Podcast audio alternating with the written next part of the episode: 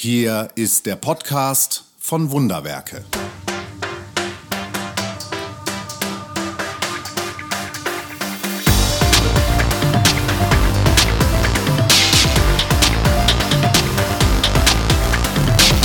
Den Herzschlag der Welt hörbar machen.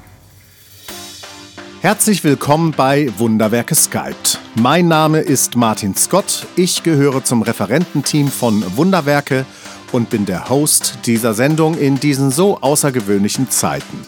Unser Podcast ist eines unserer Online-Angebote in einer Zeit, in der wir zu Hause bleiben sollen. Dennoch wollen wir auf unsere Arbeit hinweisen und senden daher täglich eine Podcast-Folge mit Personen, die wir über Skype anrufen und das Gespräch dann mitschneiden. Heute rufe ich Claudia Werisch-Oblau an. Claudia ist promovierte Theologin, ordinierte Pastorin und Abteilungsleiterin für Evangelisation bei der Vereinten Evangelischen Mission, die ihren Sitz in Wuppertal hat. Was zunächst nach einem biederen Missionswerk aus dem Bergischen Land klingt, entpuppt sich bei näherem Hinsehen als ein globaler Kirchenzusammenschluss von diversen Kirchen auf drei Erdteilen. Aber das soll sie uns mal besser selbst erklären.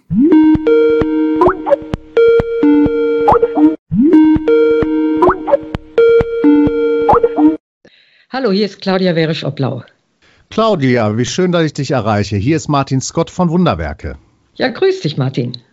Danke, dass du dir Zeit nimmst für unseren Podcast, für unsere Reihe Wunderwerke Skyped. Du bist ja Mitarbeiterin in der VEM, der Vereinten Evangelischen Mission. Sag mal kurz zwei Sätze dazu, was die VEM ist. Die Vereinte Evangelische Mission ist eine Gemeinschaft von inzwischen 38 Kirchen auf drei Kontinenten. In Deutschland gibt es sechs Mitgliedskirchen, das sind Landeskirchen, zum Beispiel Rheinland-Westfalen, Lippe, die Reformierten und die beiden hessischen Landeskirchen. Dann gibt es Kirchen in Afrika und Asien, in Asien, in Indonesien, Sri Lanka, den Philippinen und Hongkong und in Afrika, in Botswana, Namibia, Südafrika, Ruanda, Kongo, Kamerun und Tansania. Also eine ganz bunte Mischung. Das Besondere an der VEM ist, wir sind keine deutsche Organisation, sondern wirklich international. Ähm, alle unsere Leitungsgremien sind jeweils mit einem Drittel Leuten aus Afrika, Asien und Deutschland besetzt. Das war sehr viel Inhalt in sehr kurzer Zeit. Es klingt so ein bisschen so, als seid ihr die kirchliche UNO. Oder habe ich da jetzt einen falschen Farbtupfer wahrgenommen? Ja, könnte schon so ein bisschen so sein. Ähm, es gibt auch manche Leute, die sagen, wir sind so ein bisschen sowas wie ein kleiner ökumenischer Rat der Kirchen. Da ist natürlich etwas dran weil wir eben tatsächlich solche Strukturen haben, wo alle gleichberechtigt mitreden und, und darin natürlich der UNO tatsächlich gleichen. Das Besondere ist sicher unser Fokus auf wirklich gemeinsamer Mission. Und Mission ist für uns ein sehr breiter Begriff. Wir sagen immer, das umfasst fünf große Bereiche wo wir jetzt keine Wertigkeit haben, keiner ist wichtiger als der andere. Das heißt, die Reihenfolge bedeutet jetzt nichts. Evangelisation, mhm. ähm, Einsatz für Frieden, Gerechtigkeit, Bewahrung der Schöpfung, Diakonie, Entwicklung und Partnerschaft. Evangelisation ist mir ein sehr lieber Begriff und es kommt nicht von ungefähr, dass wir miteinander Kontakt mhm. haben, denn du bist die Referatsleiterin für Evangelisation in der VEM, richtig? Genau, Abteilungsleiterin. Mhm. Wie drückt sich deine Arbeit denn in der Evangelisation aus? Was tust du evangelistisch oder evangelisierend machen? Das kann ich jetzt nicht in einem Satz beantworten. Meine Töchter haben sich irgendwann schon mal beschwert, ob ich nicht mal einen Job haben könnte, den man in drei Worten beschreiben könnte. Kann ich leider nicht. Ich arbeite mit den 38 Mitgliedskirchen gemeinsam an Fragen, Themen, Arbeitsformen der Evangelisation. Und das geschieht eben auf, auf sehr vielfältige Weise. Ähm, also zum einen, indem ich evangelistische Projekte in Mitgliedskirchen finanziell unterstütze. Dafür habe ich einen, einen Etat jedes Jahr. Mhm. Und Mitgliedskirchen heißt auch in Deutschland. Für uns ist Evangelisation nicht etwas, was nur in Afrika und Asien passiert, sondern tatsächlich in allen unseren Mitgliedskirchen. Da möchte ähm, ich ein spontanes Hurra dazwischen rufen. Ja, das ist ja die Art und Weise, wie wir uns auch begegnet sind, weil wir eben sagen, auch Deutschland ist für uns ein Land, in dem wir aktiv sind als Mission. Ja, selbst Deutschland, äh, verrückterweise. Gar nicht verrückt. Dieses Land braucht doch Missionen genauso wie irgendein anderes Land oder etwa nicht. dieser Überzeugung bin ich seit langem, ja. Wir auch. Und das sagen unsere afrikanischen und asiatischen Schwestern und Brüder eben auch sehr deutlich, dass sie da auch gerne uns unterstützen. Ja, das ist aber nur ein Teil meiner Arbeit. Ein weiterer Teil meiner Arbeit ist mit einem internationalen Team von im Moment 16 Menschen aus allen drei Kontinenten, den sogenannten Evangelism Contact Persons. Das sind ähm, meistens Pfarrerinnen und Pfarrer oder andere hauptamtliche kirchliche Mitarbeitende, die mit mir gemeinsam daran arbeiten, in ihren jeweiligen Kirchen und Regionen ähm, neue kontextuelle, moderne Formen von Evangelisation zu entwickeln. Mit dieser Gruppe treffe ich mich einmal im Jahr. Das hat gerade jetzt im Februar noch stattgefunden in Ruanda, kurz bevor dann nichts mehr ging. Und wir arbeiten gemeinsam an evangelistischen Kurzbotschaften, an der Frage, wie können wir Menschen evangelistisch sprachfähig machen, an neuen Formen von Evangelisation. Und das ist unheimlich spannend, das in so einer internationalen Gruppe zu tun, mit Kirchen, die groß und eher volkskirchlich strukturiert sind, wie unsere deutschen Mitgliedskirchen oder manche von uns in Indonesien, mit kleinen, ähm, unterdrückten Kirchen, wie zum Beispiel der methodistischen Kirche in Sri Lanka oder kleinen indonesischen Kirchen in, in Java zum Beispiel, mhm. oder eben schnell wachsende wachsenden Kirchen wie im, im Kongo oder in Tansania jeweils ganz unterschiedliche Kontexte und es ist unheimlich spannend, dann gemeinsam daran zu arbeiten, was Evangelisation eigentlich bedeutet. Ja, aber, dann, wann, aber wann immer du hm? dich mit Evangelisation auseinandersetzt und beschäftigst, äh, sei es auf der Basis von Projekten oder sei es äh, im Gespräch und in der Projektentwicklung mit hm. weiteren Personen aus der VOM, das geschieht immer in einem globalen Kontext, ja? Richtig. Das ist ein ganz wichtiges Kennzeichen unserer Arbeit, dass wir immer diesen globalen Kontext ähm, nicht nur mitdenken, sondern dass der eigentlich alles prägt, was wir tun. Wie wir kommt denn das zur Sprache, wenn ihr, wenn ihr jetzt beispielsweise für Deutschland eine evangelisierende Idee ausarbeitet oder euch eine evangelistische Idee einfallen lasst oder unterstützt? Ähm, wie kommt denn da der globale Kontext zur Geltung? Das merkt man natürlich nicht immer so direkt. Ähm, nehmen wir mal das Beispiel. Wir haben jetzt für Deutschland gerade eine Posterkampagne entwickelt. Die ist angelaufen vor einer Woche unter dem Hashtag Kirche feiert. Mhm. Wir finden die gerade jetzt in diesen Zeiten total wichtig. Ähm, wir haben acht Poster entwickelt, die man drucken kann oder eben elektronisch auf Instagram, Facebook oder sonst welche Social Media stellen und verteilen kann, in denen wir in wenigen Sätzen sagen, was diese Feste bedeuten. Und zwar mhm. historisch bedeutet haben, was ist da passiert? Ne? Also Karfreitag, Jesus wurde gekreuzigt. Was bedeutet das sozusagen für die Welt und was mhm. bedeutet das für dich? Wir haben da immer eine konkrete Ansprache drin. Mhm. Und die Prägung dieser Kampagne, die Art und Weise, wie wir da Dinge formuliert haben, das wäre nicht möglich gewesen ohne die ganz intensive Arbeit in der interkulturellen Gruppe. Wie formulieren wir Evangelium in unserem Kontext? Was aber mit anderen Worten heißt, in deinem Arbeitskreis musste sich ein Indonesier mit einem Kameruner und einer Deutschen einig werden darüber, was Karfreitag bedeutet. Ähm, ja, wir haben das in der Gruppe diskutiert, wobei wir jetzt die, die konkrete Ausgestaltung tatsächlich nur mit Deutschen gemacht haben. Mhm. Und so läuft das mit anderen Kampagnen auch. Also, was weiß ich, mein ruandischer Kollege, der entwickelt Sachen für Ruanda, die sind auch für den ruandischen Kontext. Die könnte man jetzt nicht einfach ins Deutsche übersetzen, das würde nicht funktionieren. Na, das, das, war ja, ja genau die Ausgangsfrage für hm. mich. Also, äh, ob, ob äh, die globale äh, der globale Einblick und die globale Kompetenz für eine konkrete evangelistische Situation in einem der Partnerländer relevant sein kann? Ich glaube, es ist relevant insofern, als wir durch die Fremdheitserfahrung, wir treffen uns jedes Jahr in einem anderen Land, man nochmal eine andere Sensibilität entwickelt, erstmal für den eigenen Kontext. Mhm. Ja, also erst wenn du irgendwo anders bist, merkst du, dass das, was dir selbstverständlich ist, ja möglicherweise gar nicht selbstverständlich ist. Also dadurch, dass du dich als Deutsche in den ruandischen Kontext hineindenken musst, denkst du dich auch nochmal neu und anders in den deutschen Kontext rein. Genau. Richtig? Genau. Ja. Mhm. Und das Zweite ist, indem wir ähm, angefangen haben, unseren Kontext nochmal genau anzugucken und dann Botschaften ähm, konkret in unsere Kontexte hinein zu formulieren und das aber wieder uns gegenseitig vorzustellen und auch zu kritisieren und, und den Nachfragen zu stellen, ist das eigentlich schon konkret genug oder ist das eigentlich nur frommer Jargon? Was heißt denn so ein Begriff? Ähm, haben, wir, haben wir ganz intensiv miteinander trainiert, ähm, Evangelium auszusprechen in einer Sprache, die kein Kirchenjargon ist. Mhm. Und das und wäre wahrscheinlich auch möglich in einem, in einem, deutschen Kontext, aber ich merke, dass ein internationaler Kontext da nochmal eine, eine viel größere Schärfe reinbringt.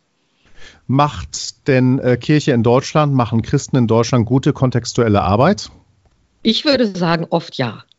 Auf das ist interessant. Fall. Ich hätte eine andere Antwort erwartet, ehrlich gesagt, aber vielleicht bin ich auch zu sehr eingefärbt von meiner eigenen äh, Wahrnehmung. Ich finde zum Beispiel Kirche, jetzt äh, pauschal zusammengefasst, Kirche in Deutschland macht keine gute kontextuelle Arbeit. Nein. Ich hätte jetzt erwartet, dass du das eh nicht siehst. Warum siehst du es anders? Ah, Vielleicht habe ich deine Frage anders verstanden. Also wenn ich mir angucke, was in Deutschland evangelistisch passiert, ja. dann finde ich, dass vieles da wirklich sehr gut und sehr kontextbezogen ist. Also dieses es sind aber ja nicht alle Gemeinden evangelistische. Alle, ja, es sind mhm, aber ja nicht okay. alle Gemeinden evangelistisch unterwegs.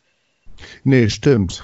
Und ich glaube, was du denkst jetzt eher an die, die vielleicht gar nicht so evangelistisch unterwegs sind. Ich habe aber den Eindruck, dass das, was in Deutschland an evangelistischer Arbeit passiert, sehr überlegt ist, sehr reflektiert häufig. Ähm, mhm. also, also, da finde ich, da das ist schon viel hohe Qualität. Na, dann schieben wir doch noch mal eine andere Frage dazwischen. Äh, ist Evangelisation ein, ein, eine Sonderaufgabe einiger weniger Christen oder ist Evangelisation eine generelle, grundsätzliche äh, Aufgabe von Kirche? eine grundsätzliche Aufgabe von Kirche. Das ist für mich überhaupt keine Frage. Gut, und so dann gesehen kann man hier natürlich Frage kritisieren. Dann kann ja. ich hier natürlich kritisieren, dass viele Leute in Deutschland das nicht so sehen. Ja. Ich denke aber auch immer, das hat, glaube ich, sehr viel damit zu tun, ja, ich frage mich das immer wieder, warum das in Deutschland anders ist als in, sagen wir mal, Ruanda zum Beispiel, wo ich das Gefühl habe, dass wenn jemand Christ ist, das den Alltag unheimlich stark prägt und selbstverständlich die Gespräche prägt und, und, und die Interaktionen prägt. Und, und hier ist das eben ganz oft nicht so. Und hat das was mit dem Mantra Glaube ist Privatsache zu tun?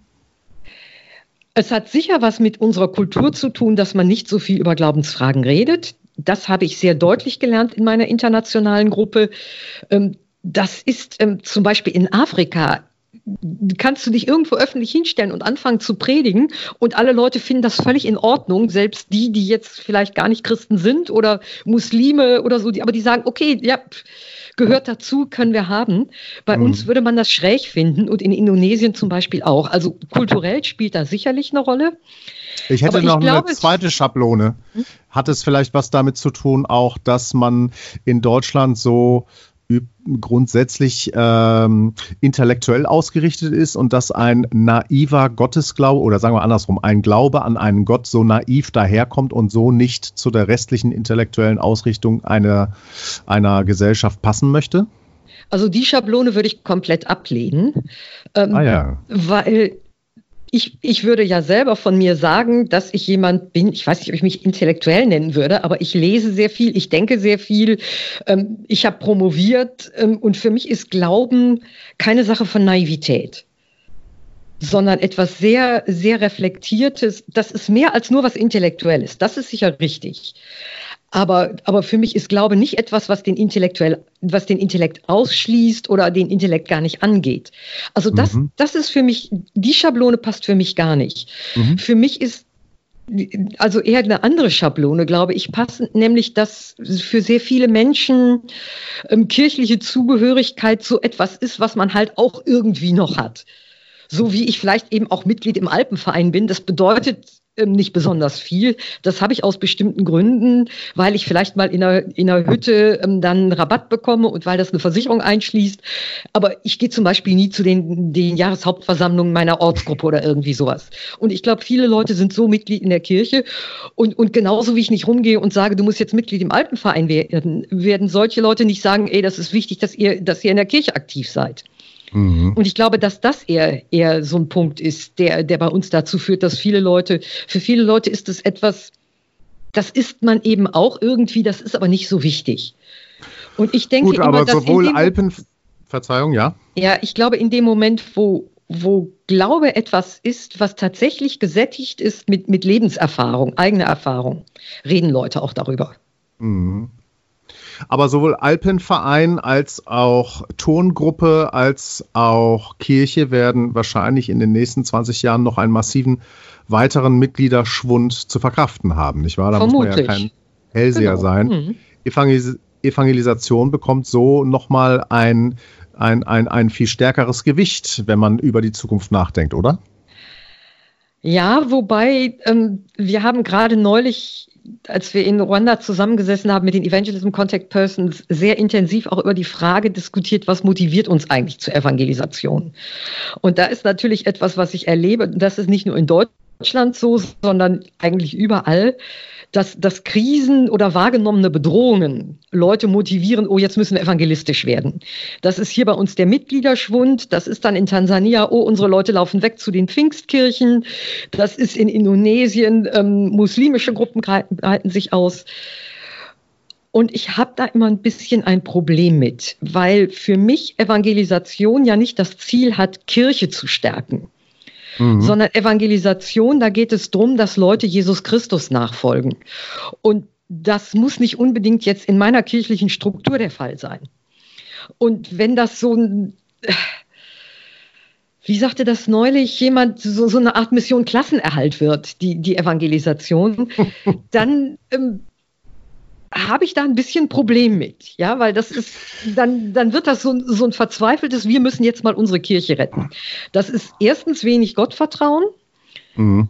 und zweitens ähm, eigentlich nicht menschenorientiert. Nicht, nicht menschenorientiert, auch nicht orientiert an der Botschaft, auch nicht orientiert an dem, was wir doch eigentlich wollen.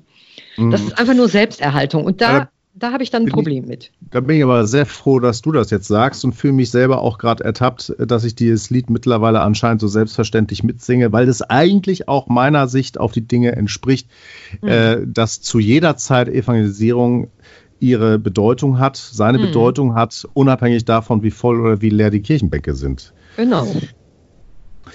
Wie sehen denn Menschen aus den Nationen, zu denen du Kontakt hast, die äh, christlich, geistlich, kirchliche Situation in Deutschland? Also äh, wie sieht man anderswo in Indonesien oder in Ruanda? Äh, welchen Blick hat man da auf Deutschland? Ähm, das ist immer ein bisschen gemischt. Also auf der einen Seite gibt es da oft eine große Dankbarkeit. Also wenn ich jetzt mal über Indonesien rede, da gibt es zum Beispiel die HKBP, das ist eine sehr große Kirche auf Sumatra mit rund vier Millionen Mitgliedern, gegründet von deutschen Missionaren. Ähm, Ludwig Inger Nommensen war der Erste. Der, der trägt ähm, bis heute in der Re Region da oben den Namen Apostel der Batak. Und darum ist für diese Leute Deutschland das Land, das ihnen den Apostel geschickt hat, der ihnen den christlichen Glauben gebracht hat, der ihnen total wichtig ist. Mhm. Und das führt dazu, dass man erstmal einen großen Respekt vor Deutschland hat. Und dann kommen Leute aus dieser Kirche nach Deutschland und stellen fest, oh, inzwischen ist das alles komplett anders geworden. Und dann sagen sie, oh, dann müssen wir aber jetzt mal dringend etwas dafür tun, dass dieser Glaube, der ja mal einen Missionar wie Nommensen losgeschickt hat, ähm, in diesem Land auch wieder neu anfängt zu brennen. Ja, verstehe. Also wir bringen das, was, das, was wir bekommen haben, möchten wir jetzt auch zurückbringen. Und, und das ist schon ein Stück auch einer Bewegung, die, die wir durchaus sehen innerhalb der VEM, dass da Kirchen im Süden sagen, ähm, gerade ihr in Europa, ihr braucht doch auch ein Stück evangelistisches Feuer und da an dem Punkt würden wir euch gerne unterstützen. Andere Sachen macht ihr sicher auch alle schon ganz toll, aber an dem Punkt fehlt euch was. Also ich merke das immer wieder, wenn, wenn, wenn wir Besucher haben, wenn die hier sonntags mit uns in einen Gottesdienst gehen, äh, die, die, denen klappt der Unterkiefer runter. Wo sind die jungen Leute? Warum ist das so leer? Ähm, ja, das finden sie sch wirklich schwer nachzuvollziehen, wie das bei uns ja. aussieht. Nicht? Und wenn ich in, in Ruanda, wo ich dann im Gottesdienst war, vor drei Wochen noch, ja, da sind auch alte Leute im Gottesdienst, aber vor allen Dingen auch unheimlich viele Kinder und junge Jugendliche und junge Erwachsene und Familien. Das mhm. sieht einfach komplett anders aus als bei uns und das wird mhm. schon wahrgenommen. Gleichzeitig wird aber auch wieder gesehen, dass unsere Kirche natürlich ähm, zum Beispiel diakonisch und sozial einfach eine tolle Arbeit macht. Und das wird auch sehr bewundert. Ja, ja, das ist schon eine große Wucht, das stimmt, mhm. die äh, kirchliche Instanzen da in dem sozialdiakonischen haben. Aber das heißt mit anderen Worten, anderswo schart man eigentlich mit den Füßen und würde gerne in Deutschland tätig werden, evangelisierend und gemeindeunterstützend. Und äh, hieße das ganz konkret, wenn jetzt jemand hier zuhört und sagt, also ich bin total offen dafür, dass äh, von anderswo Leute zur Unterstützung herkommen und uns vielleicht mit ihrem evangelisierenden Feuer auch anstecken und uns da an mhm. der Stelle dienen, dass man sich bei dir melden kann, um im Zweifelsfall innerhalb der nächsten zwölf Monate zumindest mal ein Projekt durchzuführen? Ähm, Im Prinzip ja. Wir haben auch zum Beispiel ähm, innerhalb der VEM Süd-Nord Mitarbeitende, die sich sehr bewusst auch als Missionarinnen und Missionare verstehen, die hier mhm. zum Beispiel als Pfarrerinnen und Pfarrer arbeiten, mit einem ganz klaren evangelistischen Anspruch. Ähm, zum Beispiel Mika Purba in Kleve oder David Muschi in Siegen. Das sind Kollegen, ähm, auf die könnte man auch zugehen an dem Punkt. Ich würde das im Übrigen aber auch noch etwas weiter fassen und sagen, ähm, es sind im Übrigen ja auch ganz viele Leute weit außerhalb meines ähm, Gartens VEM da. Es gibt in Deutschland ähm, hunderte von sogenannten Migrationskirchen. Das sind Leute aus Brasilien und Korea und aus ähm, Sri Lanka, die hier Kirchen gegründet haben und die ganz häufig sich auch sehen mit einem evangelistischen Auftrag für dieses ganze Land. Und das ist etwas, was unsere Kirche, glaube ich, noch viel zu wenig sieht. Mhm. Und diese Kirchen, das muss man vielleicht auch noch dazu sagen, sind allermeist ziemlich voll, ne? Ja, da gibt es große und kleine. Ähm, ich sehe relativ wenige Kirchen ähm, in diesem Bereich, denen es gelingt, wirklich Deutsche anzusprechen. Weil sie es oft nicht einfach finden, sich auf den deutschen Kontext einzulassen. Mhm. Das hat aber wiederum auch was damit zu tun, dass es oft wenige Deutsche gibt, die wirklich bereit sind, mit diesen Kirchen auch zusammenzuarbeiten mhm. Mhm. und denen auch was beizubringen.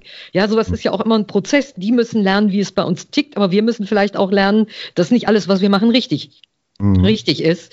Und ähm, das ist kein einfacher Prozess. Also interkulturelles Arbeiten ist immer hart und schmerzhaft und schwierig. Mhm. Und trotzdem ist es ganz wichtig. Jetzt haben wir gerade eine globale, besondere, einmalige Situation. Mhm. Äh, der gesamte Planet ist in der Hand eines Viruses und ähm, vermutlich machen es viele äh, genauso wie ich äh, ein oder mehrmals am Tag beispielsweise den Nachrichtenkanal auf tagesschau.de zu scannen und sich maßgeblich mit, der, mit dem Hintergrund der deutschen Nachrichtenlage zu diesem Thema auseinanderzusetzen. Du hast ja wahrscheinlich noch immer Kontakt zu deinen international verstreuten äh, Netzwerkpartnern. Ja, äh, Videokonferenzen waren dir auch vor der Corona-Zeit nicht unbekannt, vermute ich mal sehr stark. Genau. Äh, wie sieht denn anderswo eigentlich die Corona-Situation aus? Wir kennen unsere so gut, halbwegs, wir sind mit ihr vertraut, sagen wir mal so. Wie sieht es denn anderswo aus? Wie sieht es beispielsweise auf dem afrikanischen Kontinent aus? Wie sieht es beispielsweise in Indonesien aus? Da muss man jetzt genau gucken, weil das auch für jedes Land anders ist. Also sehr große Sorgen macht mir im Moment Südafrika. Südafrika hat auf dem afrikanischen Kontinent die höchste Zahl von Infizierten. Das liegt schon wesentlich über 1000. Ähm, Südafrika hat ein, eine komplette Ausgangssperre und das ist ein riesiges Problem für die vielen, vielen Menschen in Südafrika, die von der Hand in den Mund leben. Ja, in den Supermärkten kaufen die Leute, die genügend Geld haben, eine Wochenration ein und die, die jeden Tag arbeiten und nur täglich einkaufen können, kriegen nichts mehr ab. Es ist auch für unsere Mitgliedskirchen in Südafrika, ähm, das sind vor allen Dingen farbige und schwarze Kirchen, ähm, ein, also, also Kirchen, die überwiegend schwarze und farbige Mitglieder haben, sprich ärmere Leute in der südafrikanischen Gesellschaft, die sagen mhm. jetzt auch schon, wir, wir haben ja keine Sonntagsgottesdienste mehr, also keine Kollekten, also mhm. kein Einkommen, Kirchensteuer gibt's da nicht. Wir mhm. werden in zwei, drei Wochen unsere Pfarrer nicht mehr bezahlen können. Ja, also, also, zu Hause bleiben können, äh, zu Hause bleiben können, muss man sich leisten können sozusagen. Richtig. Ja? Mhm, verstehe. Ähm, genauso höre ich von meiner äh, Kontaktperson in, im Kongo, im Äquateur, also im Nordkongo, wirklich mitten im Urwald, mhm. dass sie sagt, ähm, uns wird Social Distancing nahegelegt. Ähm, wie soll das aber gehen? Wir müssen jeden Tag auf den Markt und einkaufen. Kühlschränke hat bei uns kein Mensch. Mhm. Ja, also es funktioniert eigentlich gar nicht. Und wenn der Virus da ausbricht, der Kongo hat bisher relativ wenige Fälle, wird das ein Riesenproblem Problem, weil sehr viele Menschen unterernährt sind. Sie haben gerade Ebola einigermaßen im Griff. Ähm, das ist ein riesiges Problem. Also die Art und Weise, die uns eigentlich hier schon sehr bedrückt, dass wir im Grunde vor allem zurzeit unsere Gesundheitssystemskapazitäten schützen, ist eine, eine sehr wohlhabende Situation, ja? Ich empfinde, dass wir immer noch auf der Insel der Seligen leben, in jeder Hinsicht. Mhm. Ähm, mhm. Natürlich ist es nicht einfach. Auch ich finde das schwierig, allmählich immer nur im Homeoffice und außer meinem Mann, mit dem ich zusammen wohne, sehe ich relativ wenig andere Menschen. Aber der ist wenigstens ähm, nett. Natürlich. Aber also ich, ich will jetzt nicht sagen, ach, es geht uns hier so gut und den anderen so schlecht. Das ist schon mhm. auch hier nicht einfach. Das ist mir schon klar. Aber wenn ich mitkriege, was anderswo passiert, dann denke ich immer, boah, wir sind so unglaublich privilegiert. Mhm. Ja, unsere Gehälter laufen weiter. Es gibt Abfangschirme, es gibt Gelder von der Regierung, Mieten darf man Stunden. Ähm, bei allen Schwierigkeiten, die es hier gibt, gibt es doch hier ähm, von der Politik ein, ein, ein klares Bekenntnis zu sozialen Werten. Mhm. Und ich sehe eben. Es das jetzt mal ganz, ganz naiv nachgefragt. Das gibt es auf dem afrikanischen Kontinent in den Ländern, die du benannt hast, so nicht? Da gibt es keine Sozialsysteme, nein. Die gibt es einfach nicht. Also es gäbe gar keine Hebel, die man jetzt auch in Bewegung setzen könnte. Nein, und die Regierungen, ähm, also Südafrika oder, oder nehmen wir ein Land wie Kongo. Also Kongo ist praktisch ein Failed State. Die Regierung funktioniert überhaupt nicht. Das ist korrupt bis auf die Knochen. Mhm. Ähm, wenn du da krank wirst, hast du keine Chance. Ja, schlicht und ergreifend. Es gibt andere Länder und deshalb sage ich mal, man muss differenzieren. Ruanda zum Beispiel. Ähm, ich war ja in Ruanda bis zum, zum 11. März. Die hatten wegen Ebola schon ein, ein sehr gutes System. Schon während ich jetzt da war im März, war es immer so, man kam in kein Gebäude rein, ohne sich die Hände zu desinfizieren, an keinen Bankautomaten, ohne sich die Hände zu desinfizieren, in keinen Gottesdienst, ohne sich die Hände zu desinfizieren. Inzwischen haben die auch den kompletten Lockdown. Ähm, mhm. Und ähm, auch da wieder das Problem, die Leute mit dem, mit dem täglichen Lohn, die haben da ein Problem. Mhm. Aber insgesamt gibt es in Ruanda ein etwas besseres Gesundheitssystem. Also das heißt, wer in Ruanda krank wird, hat erheblich bessere Chancen zu überleben als jemand im Kongo. Ja, ich habe ja auch mal in China gelebt. Und auch in der Zeit, als ich in Hongkong gelebt habe, habe ich ja eigentlich gearbeitet für eine Organisation in der Volksrepublik China nämlich die Amity Foundation, was ähm, die eine der ersten Nichtregierungsorganisationen war in China, eine christliche Nichtregierungsorganisation, ähm, die in China Entwicklungshilfearbeit geleistet hat, in erster Linie und diakonische Arbeit. Was ist denn überhaupt dein Beruf? Also, das habe ich ja noch gar nicht gefragt während dieser halben Stunde. Also, ich bin Theologin, ich bin auch ordinierte Pastorin. Ich habe aber seit meinem Vikariat hauptamtlich nie mehr als Pastorin gearbeitet. Ja. Ich war eben zwölf Jahre lang in Hongkong und China, habe ich mitgearbeitet in dieser Nichtregierungsorganisation der Amity Foundation mit unterschiedlichen Aufgaben. Ähm, Pressearbeit, Öffentlichkeitsarbeit, Betreuung von Lehrerinnen und Lehrern, die aus dem Ausland nach China kamen, um dort zu unterrichten. Ich würde sagen, eher so, so eine äh, Kontaktarbeit, Öffentlichkeitsarbeit. Also dich hat es immer schon sozusagen in den globalen Kontext gezogen, nachdem du deine theologische Ausbildungszeit beendet hattest. Ja, das hat es schon während meiner theologischen Ausbildung. Ich habe mein, fünft, mein fünftes Studiensemester in Südindien verbracht, Aha. weil mir das total wichtig war, schon im Studium, dass ich wollte irgendwie mal raus und einen anderen Horizont kriegen. Und das hat mich unglaublich stark geprägt. Ähm, ich war ganz jung, ja, ähm, gerade gerade 20 und war lebte in Südindien ähm, in Madurai in einer Stadt, wo es Riesenslums gab. Ähm, es war in der Zeit, in der ich da war, gab es einen Jahrhundertmonsun, 70.000 Obdachlose in der Stadt, die Cholera brach aus, ähm, Elend ohne Ende. Das hat mich sehr, sehr tief geprägt, hat auch meinen Glauben ganz tief geprägt, weil ich bin ja, da wirklich lange auch rumgelaufen, habe mich gefragt, ähm, was, was predige, warum will ich eigentlich Pastorin werden? Kann das mhm. tragen in dieser Situation? Müsste mhm. ich nicht Ärztin werden oder irgendwas? Mhm. Und ähm, insofern, das hat mich, das hat mich damals schon tief geprägt. Trotzdem bin ich aus Südindien damals zurückgekommen mit dem Gefühl einer Berufung in Deutschland zu arbeiten, damit sich an diesem ganzen Weltsystem was ändert. Ja, und dann hatte aber Gott doch was anderes vor und dann kam die Anfrage, fünf Jahre später nach China zu gehen, vielleicht mal für ein Jahr oder zwei, aus dem dann zwölf wurden. Das passiert halt manchmal einfach und entwickelt sich, aber das hat mich natürlich schon, schon sehr geprägt. Und als ich zurückkam, habe ich dann für die VEM in der Region Deutschland neun Jahre lang ähm, ein Programm aufgebaut, das nannte sich Zusammenarbeit zwischen Deutschen und Migrationskirchen.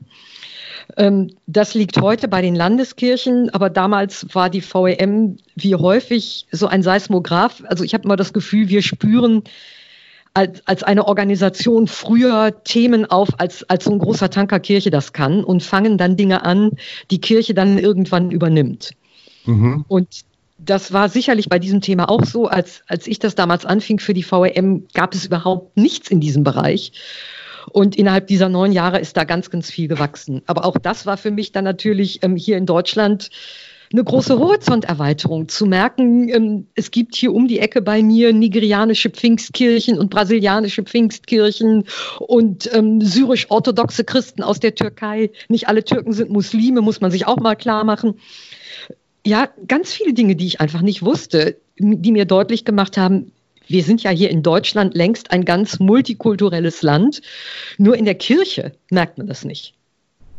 Und wie sieht sie jetzt aus, deine Antwort? Warum äh, bist du Pastorin geblieben und äh, hast nicht nochmal das Fach zur Medizinerin oder zur Sozialarbeiterin gewechselt, angesichts so viel Elend in der Welt? Weil ich glaube, ich verstanden habe, dass der Wechsel zur Medizin oder Sozialarbeiterin gekommen wäre aus so einem Ich, Claudia Wärisch Oblau, gehe jetzt mal und rette die Welt Impuls kommen würde. Mhm. Und, und, und aus welchem Impuls bist du Pastorin geblieben? Ich würde sagen aus Berufung, weil ich gemerkt habe, dass auch im Elend, auch in, in, in Unsicherheit Glaube etwas ganz Wichtiges ist und Glaubensweitergabe etwas ganz Wichtiges ist. Darum die Evangelisation, die mir unglaublich am Herzen liegt.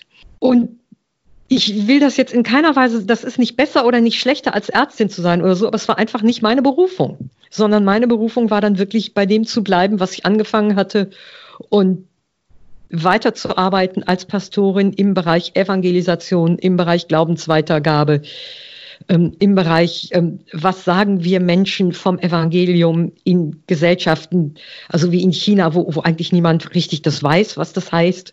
Mhm.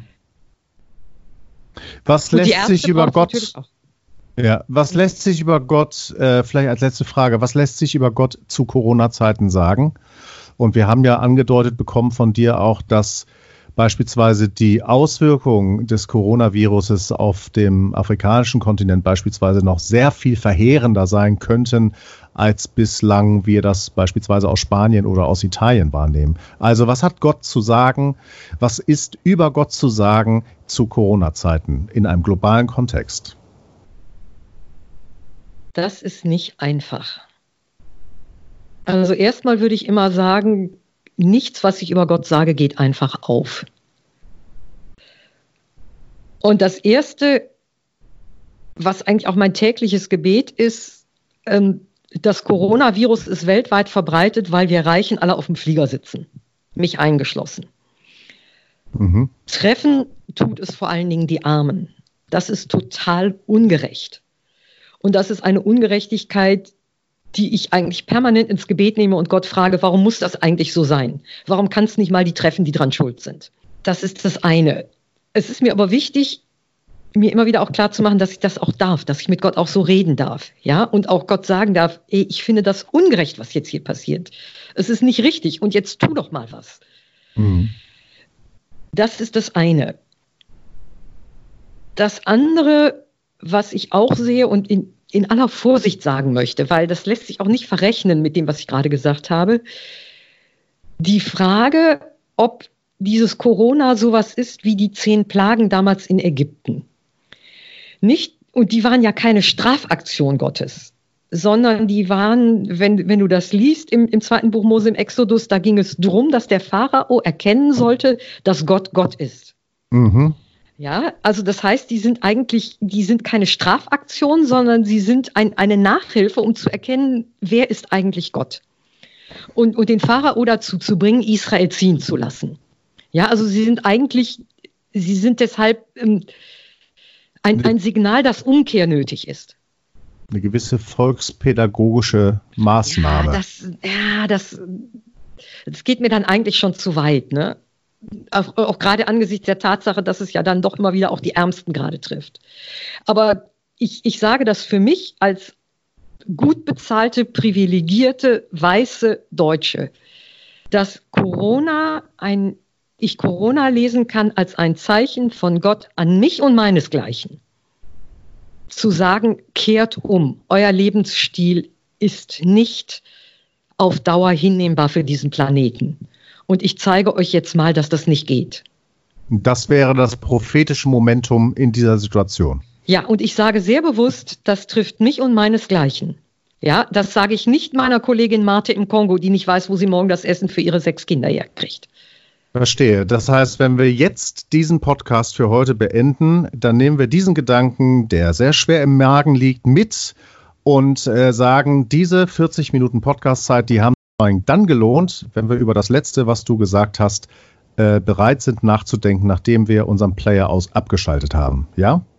Dann verabreden ja, wir das gerne. jetzt so. Liebe Claudia, ich danke dir sehr, dass du für dieses dichte Gespräch zur Verfügung standst. Wenn ich aber mit dir im Kontakt bleiben möchte, weil ich dir jetzt gerade zugehört habe, weil ich Kontakt zur VEM wünsche, weil ich weitere Informationen über eure Arbeit haben möchte oder sonst wie mitbekommen möchte, was du und was ihr tut, was kann ich dann tun? Auf unsere Webseite gehen, www.vemission.org oder einfach Vereinte Evangelische Mission googeln. Ähm, unsere Posterkampagne unter kirche-feiert.de oder Hashtag Kirche feiert auf Instagram. Oder man kann mir auch einfach eine Mail schreiben an gospel.vemission.org. Vielen Dank, Claudia. Ich werde einige äh, dieser Links im Begleittext zum Podcast verlinken und mit bekannt geben. Aber jetzt ist es äh, Zeit, dass wir äh, für heute zu einem Ende kommen. Ich danke dir sehr für dieses wunderbare Gespräch. Alles, alles Gute da drüben, dir und deinem Mann bleibt gesund. Danke, alles Gute dir auch. Und das war er, der Podcast zu Wunderwerke Skype zum heutigen Tag. Ein sehr dichtes Gespräch, wie ich fand. Morgen zu Gast bei Wunderwerke Skype Thorsten Hebel aus Berlin. Dir gefällt Wunderwerke Skype? Du bist daran interessiert, dass die Arbeit von Wunderwerke nach der Corona-Krise auch noch weitergeht? Dann entlohne uns für unsere Arbeit, die wir in diesem Podcast in diesen Tagen und Wochen stecken. Spende uns Geld. Alles, was du dafür brauchst, findest du unter wunder-werke.de slash spenden. Wir brauchen Spendengelder, um durch diese Krisenzeit zu kommen. Vielen Dank, wenn du uns helfen kannst. Auf Wiederhören, bis morgen.